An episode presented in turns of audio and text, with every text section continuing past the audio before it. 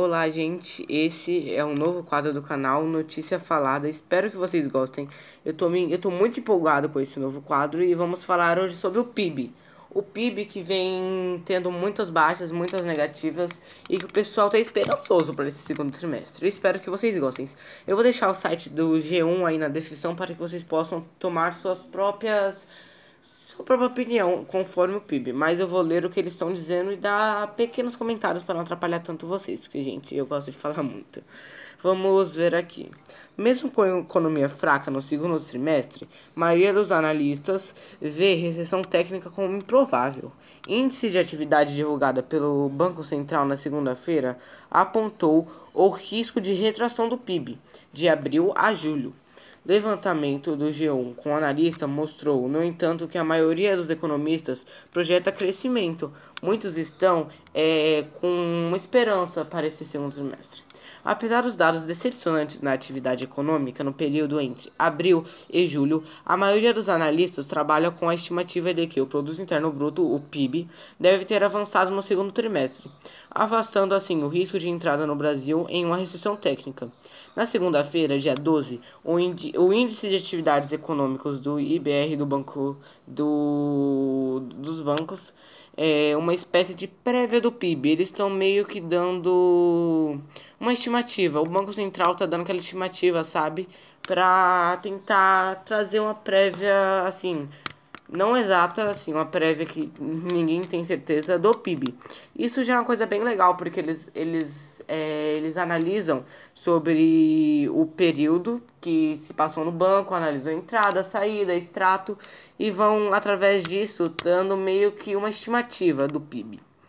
Uma espécie de prévia divulgada pelo Banco Central, mostrou que a economia brasileira encolheu 0,13% no segundo trimestre, na comparação com os três últimos meses do ano.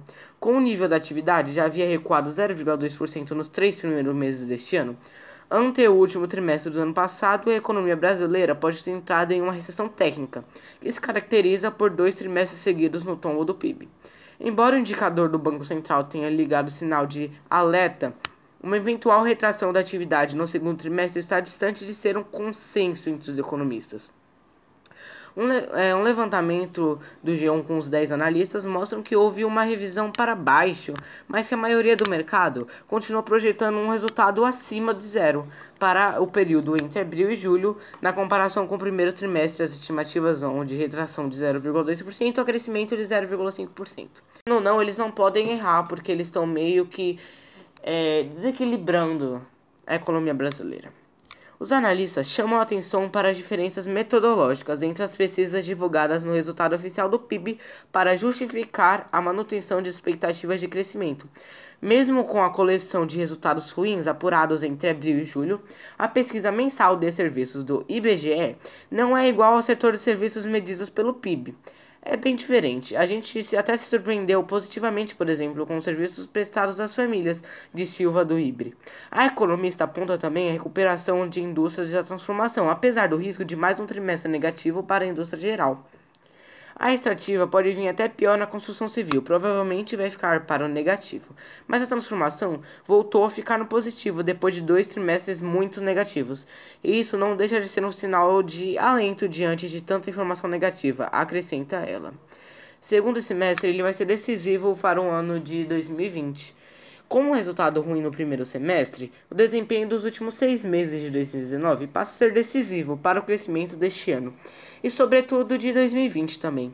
Um crescimento mais fraco na reta final de 2019 pode deixar uma herança estatística pior para o ano que vem, prejudicando a possibilidade de retomada mais forte. Pois, ora, segundo o relatório de focos do Banco Central, os analistas estimam que o PIB deve avançar cerca de 0,81% neste ano e de cerca de 2,1% no ano de 2020. O segundo semestre será decisivo em termos de expectativas, com a finalização da prévia, o andamento da tributária e o leilão de óleos e gás em novembro, que podem sim ajudar um pouco o ritmo na recuperação deste ano e afirma o economista-chefe da consultoria da MB Associadas, Sérgio Vale. Um motivo de preocupação seguirá sendo o cenário internacional, em que a possibilidade de agravar a crise entre Estados Unidos e China siga afetando o crescimento mundial e fazendo com que nosso PIB seja impactado, afirma o mesmo. O PIB ele tem grande chance de subir, mas também tem grande chance de descer.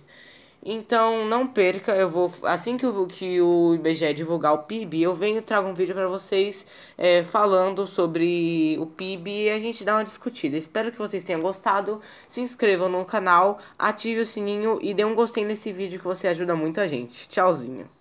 O PIB é praticamente a soma de todos os bens e serviços produzidos no nosso país e serve para medir a evolução da, econ da economia. O IBC, o, o, I, o IBC do Banco Central, porém, é somente um indicador criado para tentar antecipar o resultado do, do PIB, assim como eu falei para vocês, que é meio que calculado pelo Instituto Brasileiro de Geografia e Estatística, que é o IBGE. Então, é, o resultado verídico é o que o IBGE está declarando. Os números oficiais do PIB do segundo trimestre serão divulgados dia 29 de agosto. Então, dia 29 de agosto, fica ligado no canal que a gente vai lançar para vocês um, um vídeo falando sobre o PIB, sobre o aumento, sobre é, a baixa, se ele foi negativo, positivo, se está no azul, se não está. E vou praticamente dar um geral para vocês entenderem mais sobre o PIB. Internamente, o segundo trimestre, a fraqueza da atividade ficou evidente com setores indústria, comércio e serviços. E no setor externo, o Brasil teve que lidar com uma economia mundial em desaceleração. E com a crise da Argentina, importante parceira comercial do Brasil, sobretudo no setor industrial, o primeiro semestre ficou bem aquém do que esperado, como resultado da combinação de fatores externos e internos, afirma economista e sócia consultora de tendências Alessandra Ribeiro. Os últimos números reforçam o PIB próximo a zero, pelos nossos cálculos na casa de 0,1%. Mesmo com as projeções no azul, a declaração parece ter sido marca de mais um trimestre de economia brasileira, meio para baixo. Conforme os dados foram sendo divulgados, boa parte dos analistas teve que revisar para baixo a projeção para o desempenho da atividade no segundo trimestre. O Instituto Brasileiro de Economia da Fundação Getúlio Vargas, o IBRE, por exemplo, mudou a prévia para o resultado do PIB no segundo trimestre, para uma alta de 0,3%, que antes estimava é, a expansão de 0,4%.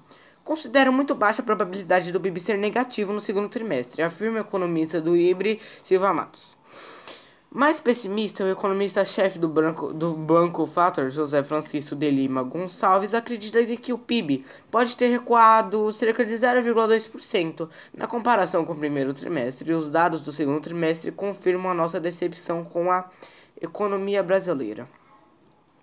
As diferenças entre as pesquisas são claras e a gente tem que entender. Por mais que o Banco Fator tenha declarado 0,2% e o Itaú 0,5%, temos que entender que esse cálculo aí, ele não é exato, ele não é meio que verídico. O IBGE só vai, é, de fato, é, divulgar o resultado dia 26 de agosto, 29 por aí. Porque eles sempre dão uma atrasadinha, eles não, sabe? Porque eu sei que é muita coisa, eu sei que é difícil, não é fácil.